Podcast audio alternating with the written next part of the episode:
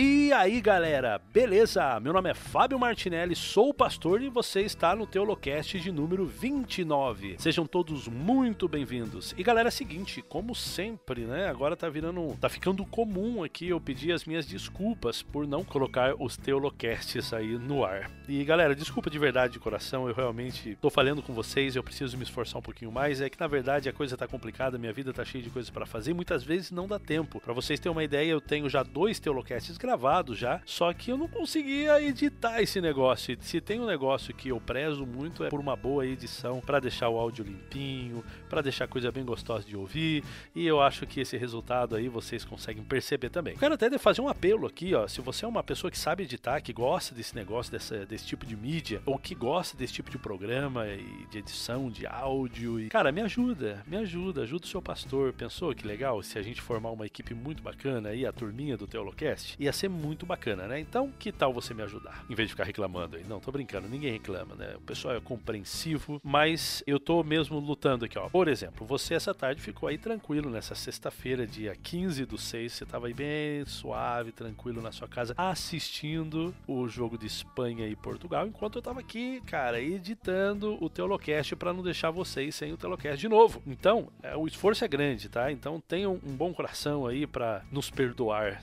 de novo. Talvez eu vou ter que pedir de novo mais perdões. Mas vamos lá. E hoje, gente, o Teolocast está demais. Eu não vou falar muito, tá, sobre o que é, porque eu quero que você aproveite bastante. A gente vai tratar aí de novo com o Luiz Gustavo Assis. Se você acompanha o nosso Teolocast desde o começo, você vai lembrar dele. Se você não acompanha, você vai conhecer hoje, tá? Então, é, aproveita bastante. A gente vai unir aí Bíblia e arqueologia e vamos ver o que, que acontece numa história bacana da Bíblia. Aproveita, galera. Um feliz sábado. Deus abençoe vocês e um grande abraço.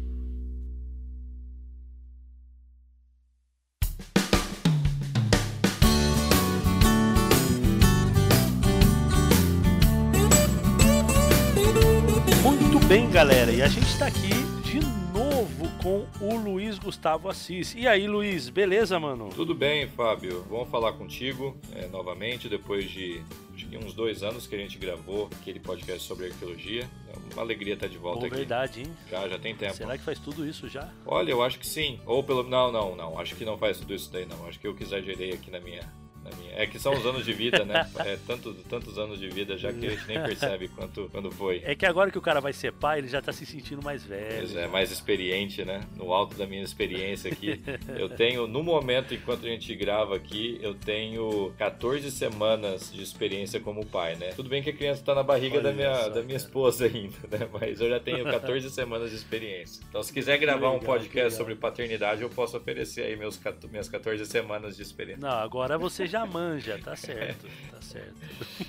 Olha, cara, pra ser mais exato aqui, pra refrescar a tua memória paterna, a gente gravou teologia em 2017. Ah, E ok. isso foi no dia, vamos ver se me aparece aqui, o dia que a gente gravou, eu não sei se vai aparecer, o dia que eu postei aqui. Ah, mas foi em 2007, é 2017. Então tá tudo certo. Novembro, dia 2 de novembro de 2017. Sério? Tá aqui, ó. Só isso? E eu falei dois anos? Tem alguma coisa errada com o meu cérebro, então. Pois é, cara. Acho que você não tem que levar em consideração esse, esse cérebro aqui pro seu programa. Convida outro aí pra, pra falar. Não, cara, aquilo que você manja, você manja. De tempo, talvez não muito. Mas vamos lá, a gente, pessoal, pra quem ainda não conhece o Luiz, é o seguinte: o Luiz a gente gravou um Teolocast que foi um dos primeiros Teolocasts. Não faz dois anos, mas foi um dos primeiros. Foi o Teolocast de número 6, que é um Teolocast que a gente fez, né, Luiz? Uma introdução à arqueologia, né? A gente falou um pouco aí Uhum, sobre como que funciona a arqueologia, a vida de um arqueólogo, etc e tal. É um dos nossos teolocasts mais acessados. Então, se você ainda não conhece, você não ouviu, eu aconselho que você volte lá no teolocast de número 6, escuta que tá muito bacana. Ô Luiz, fala pra gente aí pro pessoal que ainda não escutou o nosso teolocast sobre arqueologia, fala um pouco sobre você, quem é você, onde você vive, o que, que você estuda, fala um pouco da sua vida aí pra gente conhecer um pouquinho mais de você. Ok, bom, não aconteceu muita coisa na minha vida desde que a gente gravou aquele, aquele podcast, mas o que eu falei ali é que eu sou formado em teologia, pelo Centro Universitário Adventista de São Paulo. Trabalhei como pastor no Rio Grande do Sul por cinco anos. Fiz meu mestrado em Arqueologia do Antigo Oriente e Línguas na Trinity International University, é, nos Estados Unidos, na região de Chicago. E desde 2017, sim, é, 2017, é, agosto, no caso do ano passado, comecei o meu doutorado em Bíblia Hebraica em Antigo Testamento pelo Boston College que é uma universidade católica, aqui na próprio nome já diz, na região de Boston. Apesar de ser um programa voltado a Antigo Testamento, não é arqueologia, algo relacionado com a minha formação no mestrado, meus dois principais professores trabalham com áreas que paralelas né, que me interessam. Uma delas é arqueologia bíblica, um deles é um arqueólogo bem treinado, David Vanderhooft é o nome dele, e o outro professor chamado Jeff Cooley e o David são assiriólogos. É, eles lidam com textos cuneiformes da antiga Mesopotâmia e trabalham com esses textos à luz do Antigo Testamento. Digamos assim, conversa, colocam em conversação fontes da Mesopotâmia com os textos bíblicos do Antigo Testamento. Então, isso está me dando uma oportunidade muito boa de me desenvolver em áreas que eu não era tão, tão forte. Meu hebraico estava um pouquinho enferrujado, mas depois de um ano de classe já tive aí a oportunidade de ler muita coisa em hebraico foi uma coisa boa. Então, é, é, exatamente isso que eu poderia falar a respeito da minha formação. Como pessoa, casado, feliz com Marina, você pai, no final de novembro, então tem muitas coisas boas aí para agradecer a Deus. E hoje ele volta aqui para a gente continuar falando sobre a Bíblia, sobre a arqueologia e descobrir um pouco sobre esse mundo tão legal, tão fantástico que é a arqueologia. Luiz, eu assim, particularmente, eu gosto muito da arqueologia no sentido da, vamos dizer assim, da apologética, né? Porque nos ajuda, é um apoio à defesa da fé, porque ali a gente encontra um montão de coisas, né? Sobre elementos que a gente tem na Bíblia, a gente encontra hoje nos achados arqueológicos, nos estudos das línguas, etc e tal. É muito interessante interessante, eu acho muito legal. Mas para mim, assim, ó, uma das coisas assim que a arqueologia faz e que para mim assim tem um valor imensurável é a questão de abrir os nossos olhos, abrir os nossos horizontes para a interpretação da Bíblia. É eu conseguir saber por que que eu tô lendo aquilo ali, por que que aquilo aconteceu, qual que era a cultura daquele povo através dos achados arqueológicos e dos estudos das línguas antigas. Então eu acho muito legal essa parte da arqueologia. E eu agradeço a Deus, agradeço a Deus pelos arqueólogos que existem hoje. Eu concordo contigo. É fascinante você ler a Bíblia depois de saber, de ser informado sobre algum aspecto aspecto cultural, algum aspecto geográfico, ou até mesmo até algum objeto que lança luz ao que está escrito num texto tão antigo como a gente tem na nossa Bíblia, né? Ao invés de simplesmente ficar falando de cerâmica ou de arqueólogo XYZ, eu prefiro exatamente o que você falou, de colocar em prática ou aplicar o conhecimento trazido à luz por arqueólogos em escavações ao redor do mundo para entender melhor uma determinada passagem bíblica. Então, eu, eu particularmente gosto mais do Antigo Testamento. É por isso que eu sempre vou ali fazer algo relacionado com o Antigo Testamento e arqueologia. Mas eu sei de pessoas que fazem isso com o Novo e o, e o resultado é tão bom quanto. Né?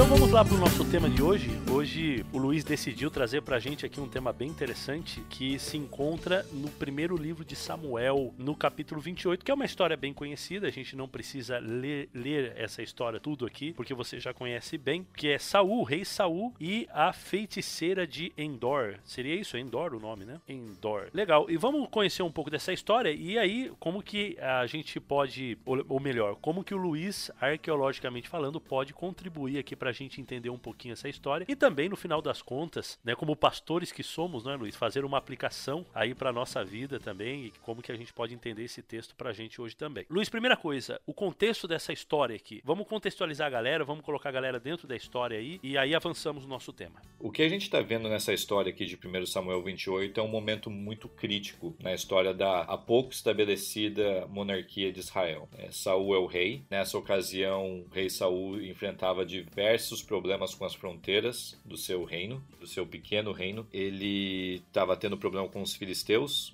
ali na região da costa é, de Israel. Então, os filisteus dominavam aquela região de Gaza, Askelon, Asdod, Ekron e Gati. Gati é a cidade de Golias, né, que a gente conhece. Então, essas cinco principais cidades dos filisteus causavam muito problema na fronteira ali é, da região da tribo de Judá, da tribo de Benjamim, aquela região toda. Mas em 1 Samuel 28 a gente vê que o problema era maior ainda, porque a história se passa no Vale de Jezreel, que é mais para o norte do país. E os filisteus estão lá, guerreando contra os israelitas israelitas. Então você tem um problema meio que uma, uma catástrofe nacional prestes a acontecer. Os filisteus parece que estão avançando no seu poderio e Saul precisa fazer alguma coisa. Ele está desesperado por orientação divina para saber o que fazer nessa ocasião. E Saul tinha um conselheiro que veio a falecer no capítulo 25 é, a morte dele, esse conselheiro era um profeta, Samuel. E Samuel não está mais presente ali. E tá aqui uma. Isso aqui não é arqueológico nem nada, mas vai aqui uma grande lição para seres humanos e para líderes religiosos. Ou, de uma certa forma, para líderes de uma maneira geral. Saul tinha Samuel para repreendê-lo. Davi tinha Natã para repreendê-lo quando ele fazia algo errado. Salomão não tinha ninguém. Qual dos três fez um estrago gigantesco em Israel? se a gente parar para pensar, foi Salomão, porque ele não tinha ninguém, digamos assim, para puxar a orelha dele. Saul, apesar dos defeitos que tinha, ele tinha assim um desejo sincero nesse capítulo 28 de ouvir a, a mensagem de Deus. Ele não tinha mais Samuel à disposição porque estava morto, ele não tinha ninguém, não tinha para onde recorrer diante dessa, dessa batalha contra os filisteus que o capítulo 28 de 1 Samuel vai narrar, né? Legal. E o, o Luiz, Israel já tinha meio, por exemplo, assim, ele buscava um conselho, né? Um conselho de guerra, né? Seria o caso, né? Ele queria um conselho de guerra em relação a, ao profeta Samuel. Mas a própria a própria lei, né, a Torá, ela já vinha já com conselhos para guerra, não vinha? Não tinha ali alguns procedimentos ali para guerra e etc e tal? Sim. Bom, depende de com quem você está conversando, né, para fazer essa pergunta. Eu acredito que a Torá ela é, ela é mais antiga, a história de Saul, do, da época de Saul, mas eu diria que um grande número de acadêmicos vai dizer que a história, que a Torá, no caso de Deuteronômio, vem depois desse período aí de Saul, Davi e Salomão, né? Ela é uma, uma invenção de Josias, quando ele descobre o rolo da lei. Mas enfim, não vamos entrar nesse aspecto não. Existem leis relacionadas à guerra, sim, no Antigo Testamento. Eu acredito que é Deuteronômio 20, vai ter uma lei, vai ter um capítulo em relação a como agir diante de uma guerra. Só que ali são leis específicas para a conquista de Canaã. Para a gente falar conquista, a melhor palavra seria para a tomada da, da terra de Canaã. Ah, entendi. Sim, porque ela, ele vai falar do cerco, do cerco, de não, não, não, era esse isso, caso. de né? não destruir as plantações, de oferecer paz primeiro. Mas a verdade é que Israel, não só hoje, mas também no passado, era cercado por, por nações adversárias e tinha que estar constantemente se engajando em, em,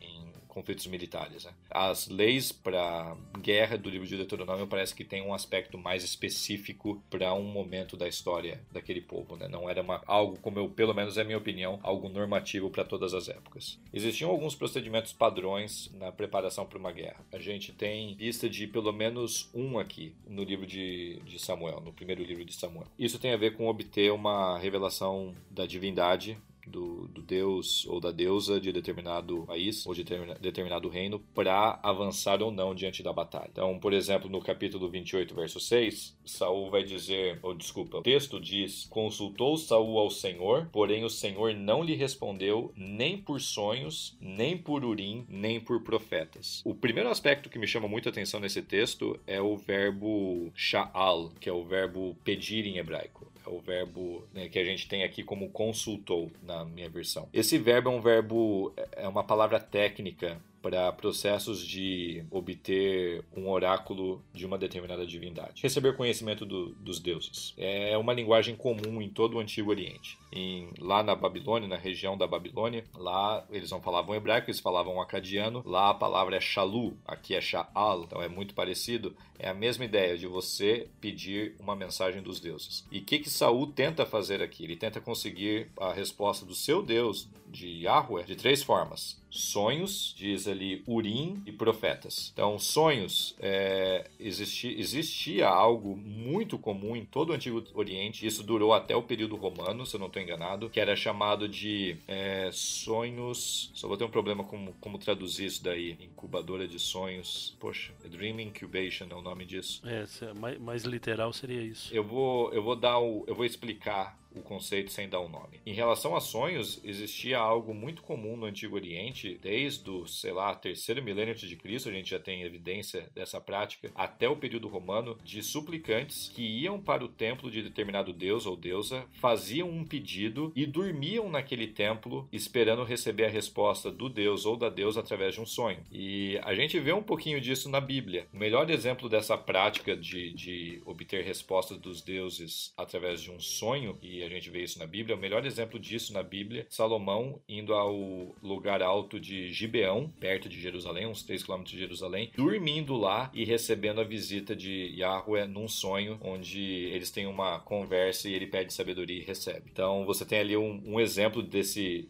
desse tipo de consulta através de sonhos que Saul tentou fazer em 1 Samuel 28 e não deu certo. É a segunda forma, é muito provavelmente um objeto. A gente tem o chamado Urim e Tumim. Muito provavelmente eles funcionavam como algo do tipo sim e não no antigo Israel. Algo, então, se eu sou rei, tem uma guerra diante de mim, eu vou para a divindade e pergunto: devo avançar ou não? Através do Urim e Tumim, eu teria o sim ou não. Simplório mas muito praticado na antiguidade também. E tem exemplo de Urim Tumim na Bíblia? Eu não, eu não lembro de nenhum exemplo assim de que foi usado. Só sei que tem a descrição de que é, ele era usado ou poderia ser usado, mas eu não, eu não lembro se tem alguma, algum evento assim em que ele foi usado e, e etc. Essa é uma boa colocação. De fato, a gente não tem muito a dizer sobre essa prática na Bíblia. A gente tem duas passagens que dão a entender um certo uso no no sentido de obter conhecimento da divindade, e é em 1 Samuel 22 e 23, envolvendo Davi. E também uma outra parte de uma, da vestimenta sacerdotal, que é o éfode, a gente não tem muita informação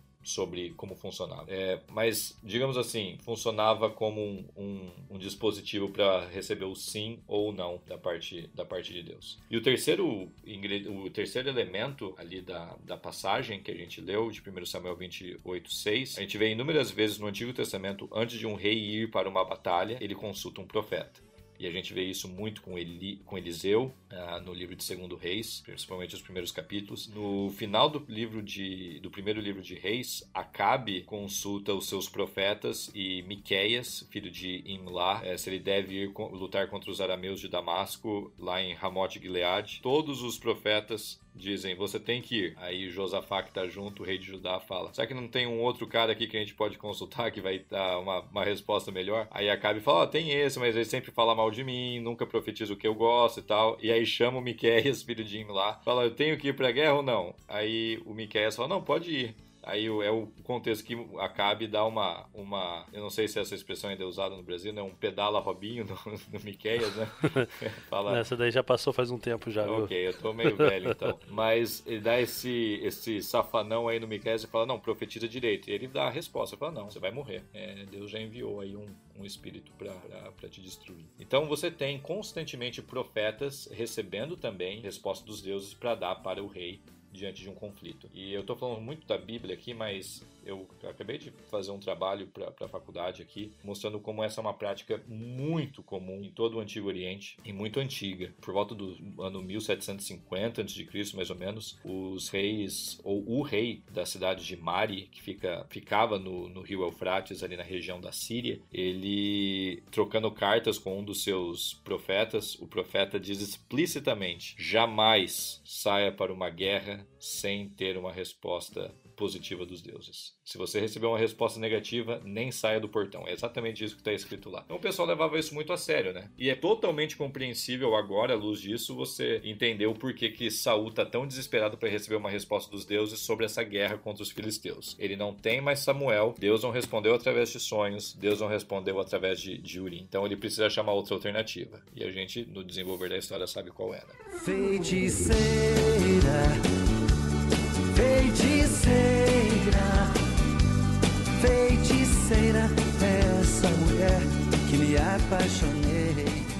E aí, finalmente, Deus não, não vai responder, né? Então, como você disse. E aí ele vai atrás dessa tal mulher de Endor, cara. Quem que era essa mulher? Qual que era a parada dela? O que, que, ela, que, que ela fazia? Ela, ela era vizinha ali? Ela era dos filisteus? Quem, quem que era ela? Vamos lá. A gente não sabe muito quem ela era. A gente não tem o nome dela, a gente só tem a descrição do título dela e onde ela morava. A cidade de Endor, se alguém aí que tá ouvindo, e não sei se você também pode ser fã de Guerra nas Estrelas, no sexto filme, eu não assisti nenhum dos outros três aí que lançaram depois, não tenho interesse nenhum, porque para mim acabou no sexto filme. o sexto filme tem uma cidade chamada Endor. Daqui a pouquinho, no momento aí, mais pro final do nosso episódio aí, eu vou falar da conexão que tem entre Retorno de Jedi, as últimas cenas do Retorno de Jedi, que acontecem em Endor, e a história de Endor. É muita é muito próximo para ser coincidência, né? muito semelhante.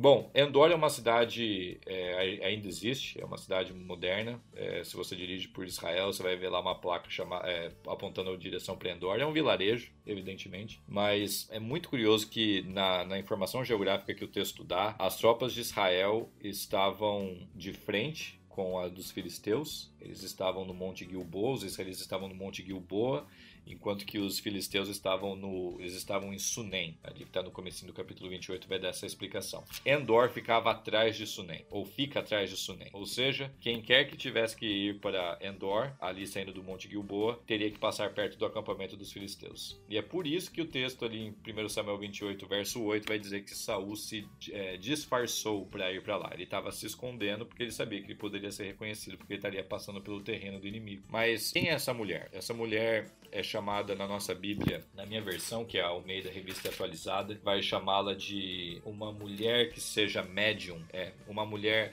A nova versão internacional vai chamá-la de mulher que invoca espíritos e a Almeida Revista Atualizada vai falar uma mulher que seja médium. É, em hebraico, a expressão é um pouquinho mais. É, explícita, porque tá meio vago isso daqui. Melhor tradução para essa expressão é uma mulher que serve a Senhora dos Espíritos é, a gente não, não sabe o nome dela, como eu falei, mas a gente sabe o título dela. Ela serve uma senhora dos espíritos X, que a gente vai falar depois, como eu falei. Essa muito provavelmente essa senhora seja uma deusa cananeia chamada Shapsu, que era uma deusa solar que era adorada em Canaã. E os deuses, deuses solares geralmente eram os deuses do eram os, digamos assim, os principais do submundo também. Existe um motivo muito claro para associar um deus solar com o submundo, é, digamos assim, o mundo dos mortos. É, quando o sol nasce no leste, ele atravessa o céu, se põe no oeste e o que acontece com o sol? Uma pessoa antiga, sem conhecimento nenhum, de, quer dizer, eles tinham conhecimento de astronomia, mas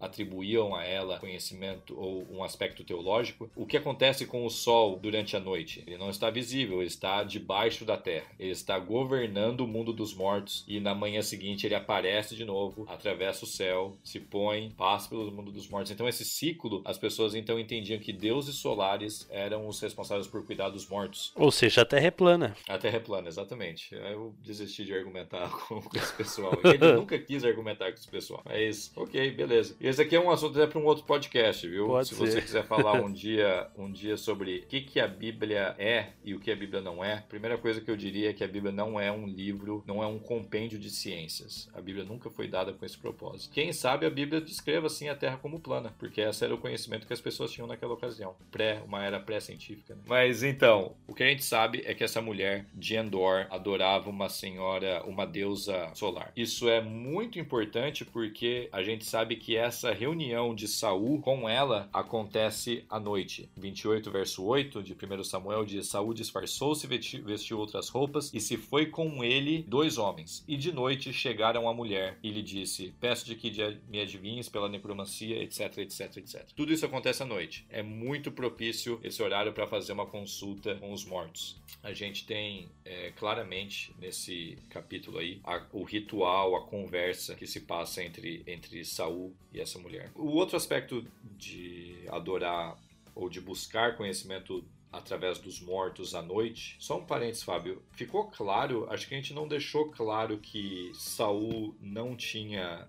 Saul, como não recebeu nada da parte de Deus, ele foi consultar os mortos. Eu acho que eu não falei, eu não falei sobre a Bíblia proibindo esse tipo de coisa. Né? Então, o que a gente vê Saul fazendo, buscando o conhecimento de Deus através daqueles três métodos, é, sonhos, é, urim e profeta, eu chamaria esses de métodos legítimos para obter mensa uma mensagem divina. Só que é, o Antigo Testamento vai ter inúmeras passagens que condenam certão, certas práticas os israelitas não deveriam praticar para receber a mensagem dos deuses. Deuteronômio 18 vai ser uma dessas passagens, Isaías 8, Levítico 19. Uma prática que é explicitamente mencionada é a prática da necromancia comunicação com os mortos. Amplamente atestada no Antigo Oriente. No Egito, as pessoas escreviam cartas para os mortos e colocavam, e, e colocavam a, a, junto às tumbas na Mesopotâmia. Quando eu penso no Egito, eu acho que toda teolo... quase toda a teologia do Egito ela é fundamentada na, na, na questão dos mortos, né? Eles têm muito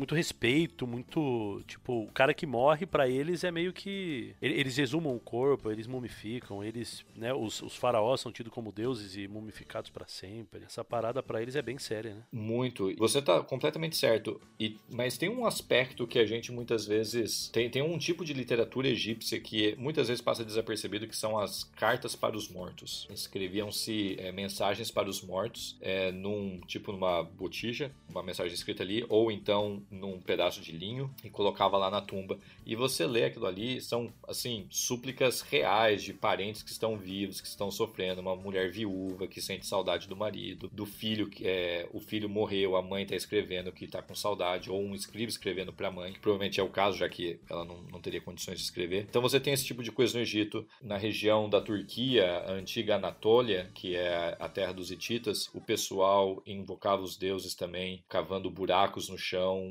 colocando oferendas, colocando uma orelha pro, pro deus é, pro, pro morto ouvir o chamado, uma escadinha para ele sair do buraco. Então, assim, você tem essa prática muito, mas muito bem estabelecida no mundo antigo. Um, uma bem curiosa, é, na Mesopotâmia, o pessoal usava um crânio, ungia o crânio, colocava azeite nele, fazia uma série de, de invocações para que o, o espírito do falecido entrasse naquele crânio e conversasse com a pessoa. E se você quisesse ver o espírito, você aplicava uma mistura de várias ervas, de vários condimentos, fazia uma pasta com isso e passava nos seus olhos e fazia umas repetições, alguns mantras assim, e aí então você poderia ver ah, o espírito da pessoa. Então é uma coisa assim muito, mas muito comum na época da Bíblia. Cara, não dá muito bem a receita não, senão a galera aí vai Existe a receita. Eu tenho a receita aqui, porque esse daí é um assunto. Não, não, não, não. deixa quieto. Mas eu não vou, não vou falar. E também a gente não encontraria os, os produtos né, para aplicar.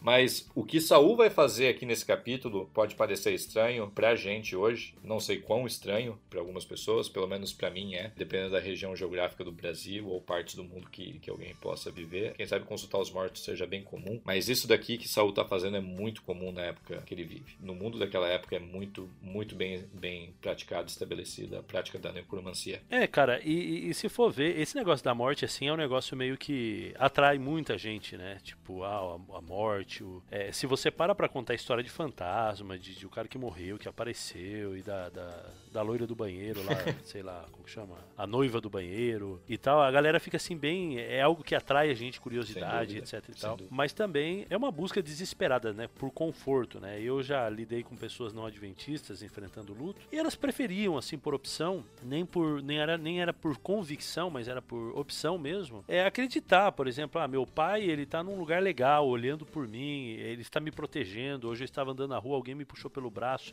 eu senti que era meu pai, porque eu ia ser atropelado, sei lá o quê. E, então a gente encontra bastante disso. Então, é, é, é essa teologia aí, né, sei lá, necrotérica, é, ela é atrativa, né? Ela atrai bastante. E, e até porque ela tem que ver muito, igual você falou, né? Da viúva lá escrevendo pro esposo, etc e tal. Ela tem que ver muito com o lado emocional, né? Então você tá falando de gente que você amava, gente que partiu, é, e tudo isso daí. Parte às vezes mesmo do desespero, né? Por isso que a gente tem que tomar muito cuidado com esse negócio. Não, sem dúvida. E, e é exatamente o que tá acontecendo aqui. Saul tá desesperado, né? Ele precisa de receber uma resposta. Alguém recomenda pra ele, ó, oh, tem aquela necromante ela consegue conversar com os mortos. Ele fala, então é para lá que eu vou. Infelizmente ou felizmente, eu acho que por uma questão até de inspiração, o autor bíblico deixou de fora é, muito do que aconteceu nessa reunião, nessa conversa entre Saul e a feiticeira. Que eu não, na verdade, deixa eu voltar atrás, eu não chamo ela de feiticeira. Ela é uma necromante. Ela não é uma pitonisa, como algumas é, versões vão chamá-la, né? Ela não é uma feiticeira, ela é uma necromante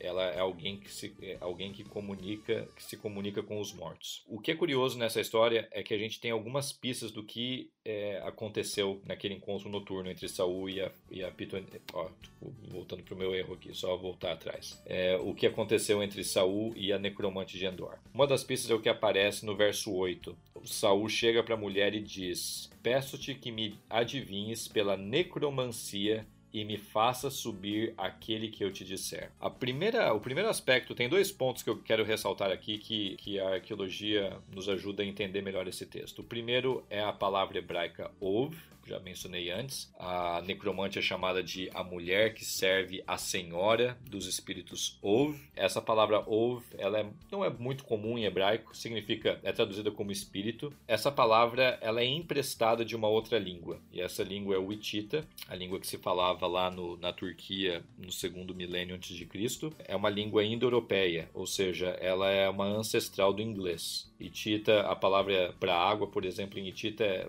Vatar, e em inglês é water. É uma das poucas palavras em hitita que estão em hebraico. E ap significa fossa ou poço para sacrifício. E existem inúmeros, inúmeros exemplos dessas tais fossas ou poços para sacrifício lá na Turquia exatamente como eu estava descrevendo anteriormente, fazer um buraco, despejar líquidos, mel, sangue, vinho, fazer oferendas, é, sangue de porco, de, cavalo, de sangue de porco, de cachorro, aí coloca uma orelha de prata dentro do buraco para o espírito ouvir e uma escada lá também para ele sair. Então você vê isso na escavação, existem exemplos dessas, dessas fossas para sacrifício lá na região da Turquia e você também tem em textos. Um texto muito antigo que é o, o texto é, Gilgamesh, Enkidu e o Submundo, que acho que é do terceiro milênio antes de Cristo. Gilgamesh é conhecido de muitos, né? mas ele tinha um grande amigo, um escudeiro, Enkidu, que morreu. O texto descreve o retorno de Enkidu através de um buraco ele sai do submundo através de um buraco. Então, quando o texto bíblico fala, Saul está querendo que a mulher adivinhe pela necromancia e faça subir aquele que eu te disser, por causa do que a gente está está descrevendo aqui, eu creio que a melhor tradução para a primeira parte do verso 8, esse final do verso 8, deveria ser: Invoque para mim através de um poço, fossa de sacrifício, ao invés de invoque um espírito para mim. Ou então, como a nossa versão aqui está falando, pela necromancia. A palavra necromancia ali é Ov. Então, esse poço, essa fossa para sacrifício. E a seg... No original ele explica muito mais como se fazia, né? Sim, exatamente, exatamente. É através de um poço para sacrifício. E faz sentido isso à luz do restante do verso. E me faças subir aquele que eu te disser. Então, se você imagina algo no chão, um, um poço no chão, uma fossa, ele quer que saia dali aquela pessoa que ele, que ele deseja consultar. Né? Então, isso ajuda a gente a entender um pouquinho melhor como foi esse ritual. O outro aspecto desse ritual que a gente consegue perceber no texto é o verso 14, desculpa, é o verso 13. O verso 13 diz: Depois da mulher ter visto algo, ela grita em alta voz no verso 12. Ela diz para Saul: Por que você me enganou? Pois você mesmo é Saul. Aí o verso 13 diz: Respondeu-lhe o rei: Não temas, o que vês? E aí vem essa descrição. Então a mulher respondeu a Saul: Vejo um Deus que sobe da terra. Essa minha versão aqui, infelizmente, não capturou a ideia do que está acontecendo no texto. Primeiro que é bizarro você ter aqui um espírito sendo chamado de Deus. Né? Na minha Bíblia, Deus Deus está escrito minúsculo, mas é uma das poucas vezes que a palavra Elohim, em hebraico, a palavra hebraica para Deus, é usada para se referir a um, a um, fantasma, ou um espírito, no caso. A gente tem pouquíssimos outros usos da palavra Elohim que não seja Deus ou deuses pagãos, e esse aqui é um deles se refere a um espírito. Mas curiosamente, a minha Bíblia diz: Veja um Deus que sobe singular da terra. Acho que a Almeida Revista Corrigida diz é, vejo deuses que sobem e essa é a melhor a melhor tradução porque o texto no original está falando de vários seres que estavam subindo da terra. De novo, a ideia do poço para sacrifício subindo da terra, uma cambada de gente saindo ali, uma cambada de espíritos saindo ali. Muito curioso que Saul faz essa a, a pergunta seguinte para Saul ajuda a mulher a dar o que ele queria, né? A resposta que ele queria. Saul no verso 14 vai dizer: "Como é a sua figura?" Respondeu ela: "Vem subindo um ancião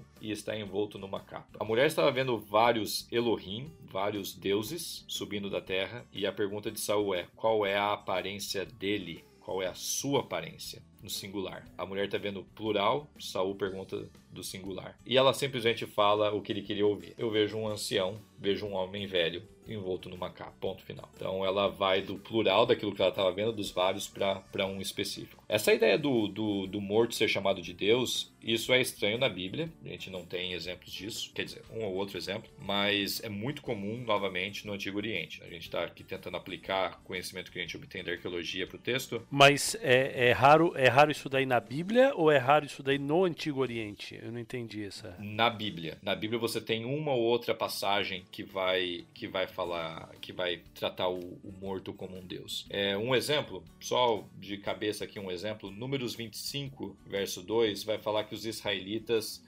sacrificaram para os deuses de Moabe. No Salmo 106, contando a mesma história, vai falar que os israelitas sacrificaram para os mortos de Moabe. Você tem, você tem os deuses e os mortos sendo equiparados em duas versões diferentes do mesmo evento. Feiticeira,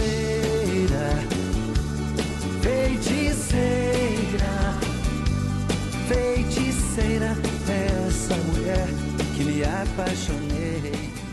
No Antigo Oriente, você tem a, o conceito de, de um morto sendo um deus é muito comum é, naquela região. Tem um sinalzinho em acadiano, no cuneiforme acadiano, que é para divindades. Antes de alguns nomes se a pessoa se auto-intitulava Deus, aparece esse sinal, o sinal Dinger. Após o, falecimento da pessoa, esse sinal aparece quando se é referido para o nome dela. Né? Então existia esse conceito de o morto se tornar uma divindade. O que, o que a gente está vendo aqui é simplesmente esse, esses lampejos do que aconteceu naquele ritual. Existe um poço no chão, existe uma, uma nomenclatura, uma terminologia que está sendo usada que é similar ao que acontece nas outras, é, nos outros rituais de, de, necromancia no Antigo Oriente. O texto, por inúmeras vezes, é, vai usar o verbo chamar é, ou clamar quando se refere a, a chamar Samuel do submundo. E esse verbo, o verbo kará, em hebraico, é, é o verbo usado para necromancia em outros textos da região também.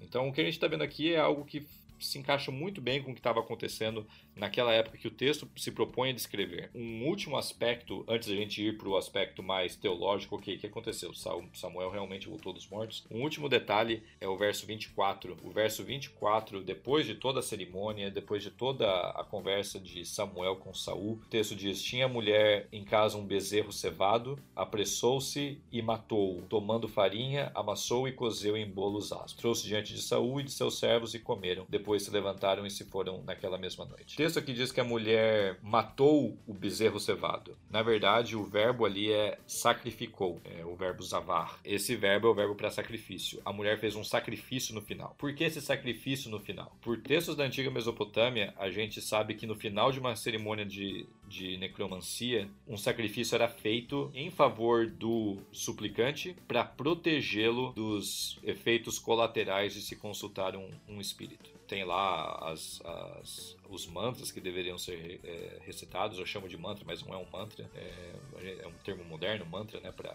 descrever isso, mas ali uma série de encantamentos para proteger o ofertante o, o suplicante do espírito. Aqui acontece isso, é feito um sacrifício no final, mas o que acontece no capítulo 31? Sa Saul morre. Na verdade, ele comete suicídio. Então, esse sacrifício não valeu de nada. É, não protegeu ele das consequências. Né? E é legal que no versículo 21 do capítulo 28, ele diz assim: Então veio a mulher a Saul e vendo que estava tão perturbado, disse-lhe: Eis que a tua criada deu ouvidos à tua voz e pus a minha vida na minha, a minha vida na minha mão e ouvi as palavras que disseste. Agora, pois, ouve também tu as palavras da tua serva, e porei um bocado de pão diante de ti, e come, para que tenha forças para te pôres a caminho. Mas, aí no verso 23 ele diz: Porém ele o recusou, e disse: Não comerei. Aí os servos, os criados da mulher, o constrangeram, e deu ouvidos à sua voz, e levantou-se do chão e se assentou sobre uma cama. E aí ela faz o sacrifício e dá para ele comer. Eu acho que ele já estava com a consciência meio pesada, ele não queria participar de mais esse ritual, né? Exatamente, exatamente.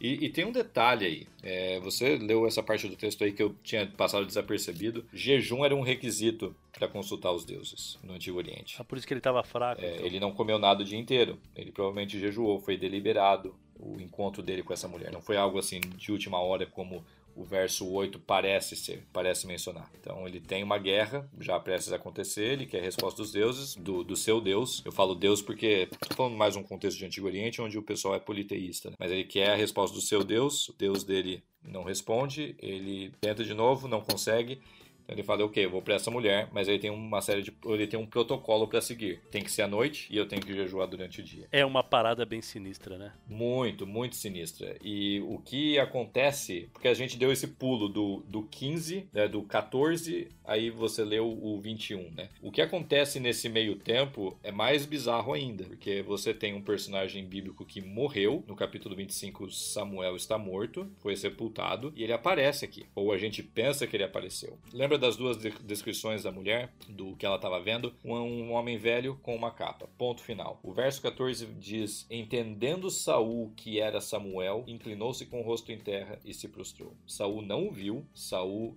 entendeu que aquela descrição era de Samuel. É, é, isso que a gente tem. A gente tem uma identificação com base numa muito vaga descrição do que a mulher estava vendo. Saul tá desesperado, a mulher falou o que ele queria ouvir, e ela estava vendo um monte de gente, um monte de espírito. Ele fala qual é a aparência dele, singular. Ela fala, ah, um homem velho com uma capa. E ele fala, ok, então é Samuel. Eu tenho a pessoa que eu queria conversar aqui. E a gente tem então, a partir do verso 15 até 19, esse discurso de Samuel. Um discurso muito duro que deixa Saul extremamente de, é, assim, desanimado para lutar contra os filisteus no momento seguinte. O verso 20 diz: De súbito caiu Saul estendido por terra e foi tomado de grande medo por causa das palavras de Samuel. Faltavam-lhe as forças porque não comera pão todo aquele dia e toda aquela noite, como a gente mencionou ali. O que aconteceu que foi tão grave assim? Bom, em poucas palavras, esse Samuel que aparece no texto joga um, dá um um banho de água fria em Saul, dizendo: Não existe nada que você possa fazer, você vai ser derrotado, Deus não se agrada mais de você, Javé ou Yahweh não, não quer mais nada,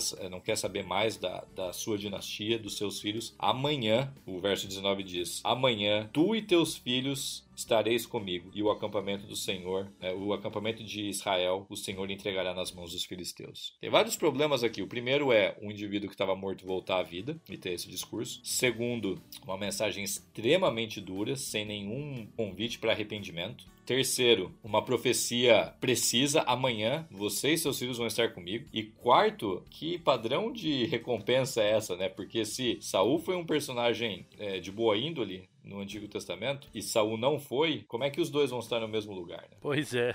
então, o texto diz: amanhã, amanhã você e seus filhos estarão comigo. Isso é explícito. Então, você tem um, um profeta bom e um rei ruim compartilhando o mesmo destino pós a morte. E Samuel, poxa vida, foi o homem que fez lá, ajudou Israel a se purificar da idolatria e tudo mais. A famosa Batalha de Ebenezer lá, do Até Aqui Nos Ajudou o Senhor. A gente tem um perfil de Samuel de alguém muito, muito devoto a Deus. E de repente ele fala: Não, você, rei Saul, que está aí buscando conhec o conhecimento divino através de uma necromante, você vai estar comigo amanhã. Sim, sim, é totalmente fora de, de, de lógica isso. É meio estranho, né? É um, é um capítulo é um capítulo que é distoante. O que eu simplesmente diria aqui é que o narrador está descrevendo a história do ponto de vista das pessoas envolvidas ali. Não entendi.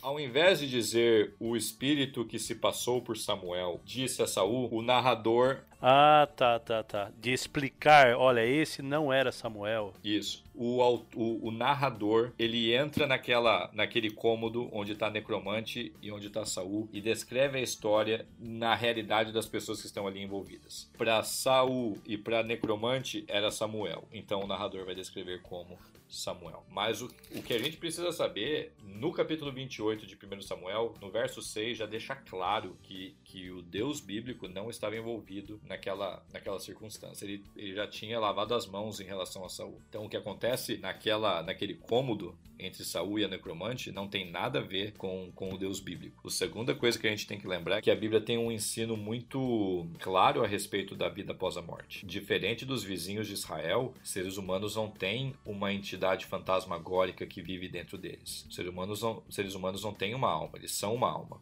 E aqui que vem a, a sacada com Guerra nas Estrelas que eu falei no começo. É, no final do sexto filme, Retorno de Jedi, é, o Luke Skywalker ele olha para frente assim e aparecem os espíritos dos três principais cavaleiros Jedi da trilogia: Obi-Wan Kenobi, Anakin Skywalker e Yoda. Então eles estão na Lua de Endor. O, o Skywalker e os outros personagens do filme estão na Lua de Endor, celebrando a vitória sobre as forças do Império. E o Luke vê três espíritos lá na Lua de Endor. Então tem aqui uma conexão com Guerra nas Estrelas que eu não creio que seja coincidente. Quero usar o nome e, e, essas referências aí é complicado ser, ser só uma mera coincidência. É, não faz muito sentido ser coincidência, não. Eu não tô aqui fazendo nenhum julgamento sobre mensagem subliminar, se deve assistir ou não, mas simplesmente que existe uma conexão aí inegável entre, entre, o, entre as partes. Então, pessoal, vocês já aprenderam com o Luiz aqui que não se deve assistir esse tipo de filme. Vocês estão entendendo? Fujam disso. É, colocou palavras na minha boca, mas tudo bem, né? Feiticeira, feiticeira, feiticeira, apaixonei. Ô Luiz, e é o seguinte, cara, a gente sabe que hoje né, a gente tem uma concepção bem grega de alma e corpo, né? Essa separação, né? Alma coisa boa, corpo coisa ruim, algo ruim. É como que era essa parada lá no Antigo Oriente, é, de acordo com a Bíblia e também de acordo com a arqueologia. Como é que o povo entendia essa relação entre alma e corpo? É, essa é uma, é uma pergunta que mostra um aspecto meio que único da compreensão do ser humano no Antigo Testamento em comparação com as culturas ao redor. Já falou no Egito a ideia de alma é muito forte, eles não chamavam de alma, era o Ba, que não tem nada a ver com o Ba gaúcho, mas é o Ba e o Ka eram entidades que moravam dentro do ser humano, dentro do corpo, que eram libertadas com a morte. Uma coisa muito complexa, inclusive, para se tentar entender dentro da própria teologia egípcia. Na Mesopotâmia, a mesma coisa acontecia, a diferença entre corpo e fantasma ou espírito, é a palavra que eles usam para espírito é a mesma para fantasma. Na Turquia, antiga, antiga Turquia, Anatólia, onde os hititas moravam, da mesma forma também, corpo e alma são separados. No Antigo Testamento, você não tem uma alma, você é uma alma. Palavra nefesh, que é usada ali mais de 700 vezes em todo, em todo o Antigo Testamento, jamais tem a conotação de uma entidade fantasmagórica que mora dentro do corpo humano. Esse é um conceito muito estranho na Bíblia. E, e por isso que é estranho você ler a história de 1 Samuel 28 pensando que de fato foi Samuel que voltou. Porque se a Bíblia ensina que não existe algo diferente do corpo humano, a gente tem que achar uma outra alternativa para explicar quem foi esse Samuel que apareceu ali. Né? Essa compreensão é muito interessante isso, essa, essa diferença bíblica com, com as das culturas do Antigo Oriente. Participei de um evento há alguns anos na Universidade de Chicago, onde estavam falando exatamente sobre antropologia no Antigo Oriente, e uma das palestras era de um renomado é, estudioso lá de Johns Hopkins, falando sobre o Antigo Testamento. E ele definiu a visão bíblica sobre corpo e alma de um jeito que muitos membros leigos é, definem. Ele disse o que eu repetia, o que eu disse há pouco, né? Seres humanos na Bíblia não têm uma alma, eles são uma alma. Isso é completamente distinto do que acontece no, no Antigo Oriente. Né? Mas então, beleza. Então a gente sabe, né, segundo a própria orientação e o entendimento no, do, do Antigo Testamento em relação ao alma e corpo, que o ser humano é realmente uma alma, né? Ele mesmo, né, ele inteiro é isso. Então, quem foi que subiu? Essa mulher, ela mentiu, né? Foi uma invenção da parte dela, porque eu nunca tinha parado para pensar nisso, né? Mas ali diz que ela era a intermediária em relação a isso, né? E, e o Saul, ele não viu não sei se ele chegou a ver, porque parece que ela descreve, olha, eu estou vendo isso, né? Então, será mesmo assim que houve uma parada sobrenatural aí? Ou será que ela, ela era uma dessas charlatonas? Isso eu tô pensando agora aqui. Eu, eu acho que é muito válido essa colocação. Eu, eu creio que alguém pode especular dizendo de que foi um charlatanismo, mas o fato é que houve uma comunicação ali, apesar de Saul não ter visto, ele se comunicou com o espírito entre aspas de Samuel. Então alguma coisa sobrenatural aconteceu ali. E se a Bíblia ensina que não existe alma dentro do corpo, se a pessoa morre, ela de fato está morta, não tem uma vida após a morte, que aí é um assunto para um outro podcast aí mais, mais extenso, não tem outra alternativa senão imaginar que foi um poder sobrenatural contrário a Deus, porque o verso 6 é claro em dizendo que Deus não fez parte de nada do que aconteceu ali, ele se recusou a se, a se comunicar com Saul. Há um poder demoníaco, é, é a melhor alternativa que eu tenho para entender esse, esse evento todo de 1 Samuel 28. É, e agora pensando, é, voltando, é claro, né? É, a gente só é, essa é a única conclusão bíblica para isso é que realmente esse é um poder contrário a Deus, contrário ao bem aí. Mas agora voltando àquele tema, cara, eu, eu agora fiquei encucado com esse negócio aí. Se poderia ter sido um suposto charlatanismo ou não, né? Mas agora pensando e lembrando do texto, é, eu acho que não, porque ela dá algumas informações um tanto quanto peculiares. É, tanto é que ela afirma que tá vendo uma pessoa assim, assim, assado, e ele diz, não, é, é ele, né? É, é Saul. E ela não conhecia, é Samuel, né? Ela não conhecia Samuel, ela não, não conhecia o contexto, eh, ou ou até muito do porquê que ele estava ali, né? Então, de repente, isso daí ajudaria a gente a imaginar que realmente aconteceu uma parada sobrenatural ali, uma manifestação realmente de um espírito. Né? Exato, exato. Beleza, então sabemos que com certeza isso não veio de Deus. Ô Luiz, legal. Então a gente aprendeu bastante coisa. Eu acho que a gente recebeu muita informação bacana sobre essa história. Eu acho que abriu muito a mente em relação a uma história bem conhecida, né? Mas daí quando a gente vai estudar mais profundamente como, como acontecia cada uma da, dessas desses esses detalhes aí em relação a, aos mortos, a essa consulta, necromancia, etc e tal na Bíblia, e também de acordo com a arqueologia, isso daí abre bastante a nossa mente. Mas pra gente não ficar só com informações, né? Ó, que legal, né? Eu, agora eu conheço, sei um pouco mais sobre isso, isso, isso. Como é que a gente poderia agora, é, de repente, fazer uma aplicação, né? Não perder o vício de pastores que temos, de aplicar o texto aí para os nossos ouvintes e dizer o que, que isso tem que ver com a gente. Cara, essa é uma boa pergunta é, de o que fazer com esse capítulo. Tem uma sacada no verso 8 que a gente já conversou ali, que eu acho que vale muito pra gente. É, Saul se disfarçou, passou pela área do acampamento inimigo, território do inimigo, para chegar em Endor. Então, uma aplicação muito básica que eu teria para tirar dessa história é tomemos cuidado para não entrar no terreno do adversário, do inimigo. Uma história que ilustra muito bem isso para mim é, aconteceu nos primórdios do movimento adventista aqui nos Estados Unidos, é, lá no estado de Michigan.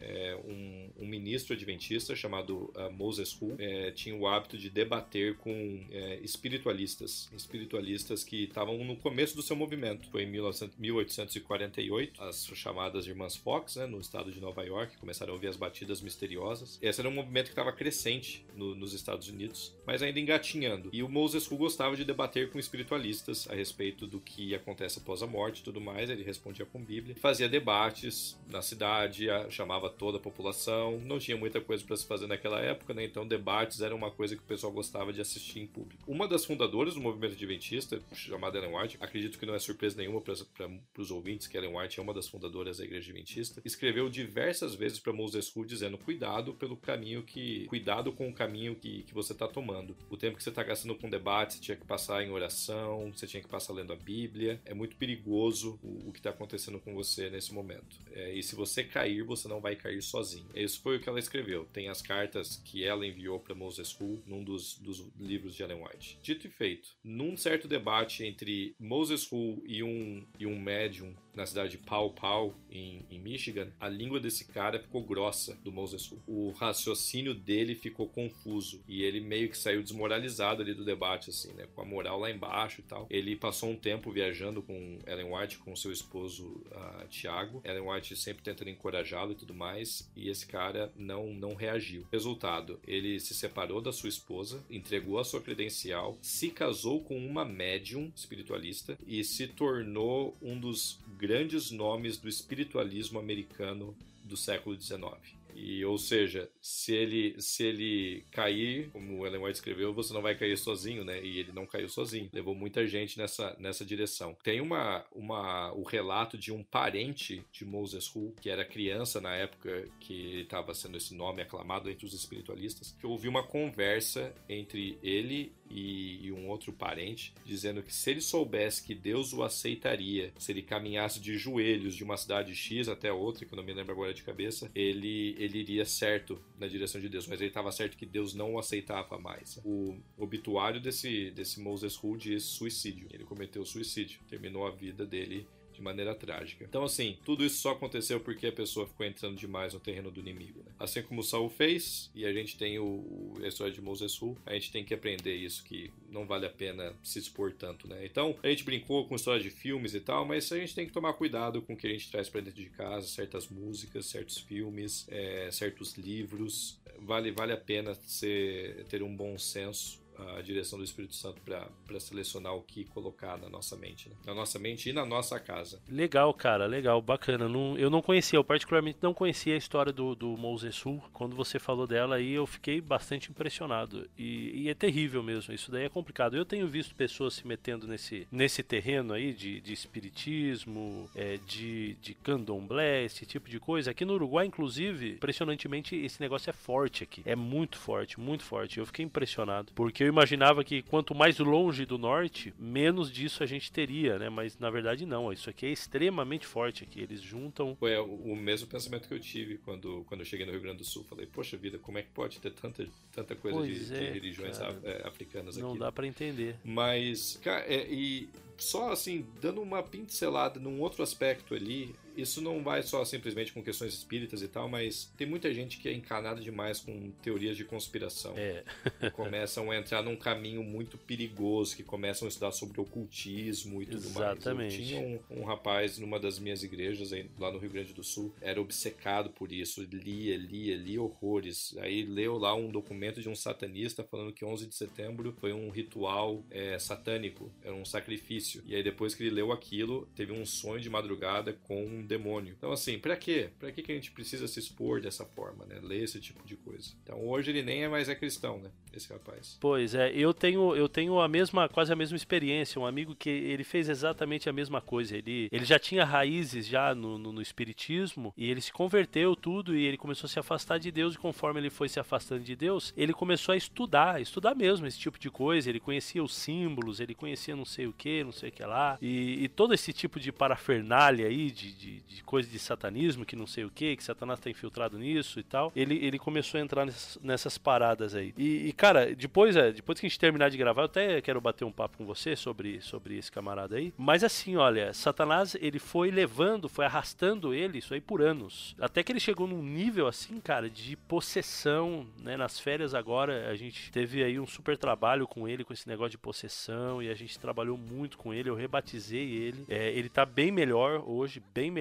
mesmo, mas ainda algumas sequelas ficaram para trás. Então, é, essa advertência de Ellen White aí para Moses Who aí, ela não era é, superficial, é um negócio muito sério. Quando a gente se mete com esse tipo de coisa de maneira tão aberta, né, que a gente entra no terreno do inimigo mesmo, né, com a Ellen White gosta, né, dessa frase do terreno encantado do inimigo, né? Quando a gente pisa aí, cara, aí fica complicado, né? A gente tá abrindo demais as portas assim para tudo que ele quiser fazer ou nos enganar e por aí vai. É, é, exato. E, e, e traz só desespero você entrar no terreno do inimigo. Pode satisfazer a curiosidade, mas o que aconteceu com Saul após esse encontro com a feiticeira, com falei que ela não é uma feiticeira e chama ela de feiticeira. Ele comete suicídio na batalha. Ele vê que o negócio tá indo de mal a pior, ele comete suicídio. O que acontece com Moses Hu, depois que ele vai longe no, no, no terreno do inimigo, comete suicídio também. A gente comete suicídio espiritual ao, ao fazer isso, é, ao, ao brincar com essas coisas. Então fica aí uma baita de uma lição, eu diria, a gente hoje. Então, galera, tá aí então a dica, tá aí as informações. Claro, tem muita coisa ainda pra ver dessa história aí, você pode se aprofundar muito mais, você pode estudar muito mais. E Luiz, valeu mais uma vez. A gente vai continuar gravando, porque a gente tá aí numa parceria muito legal e a gente vai continuar gravando sobre temas muito bacanas, então aguarde os próximos Teolocasts. Luiz, brigadão de coração mesmo aí ter participado com a gente uma vez mais. Ah, eu que agradeço, Fábio. Obrigado pela oportunidade e abraço aí para todos os ouvintes desse podcast.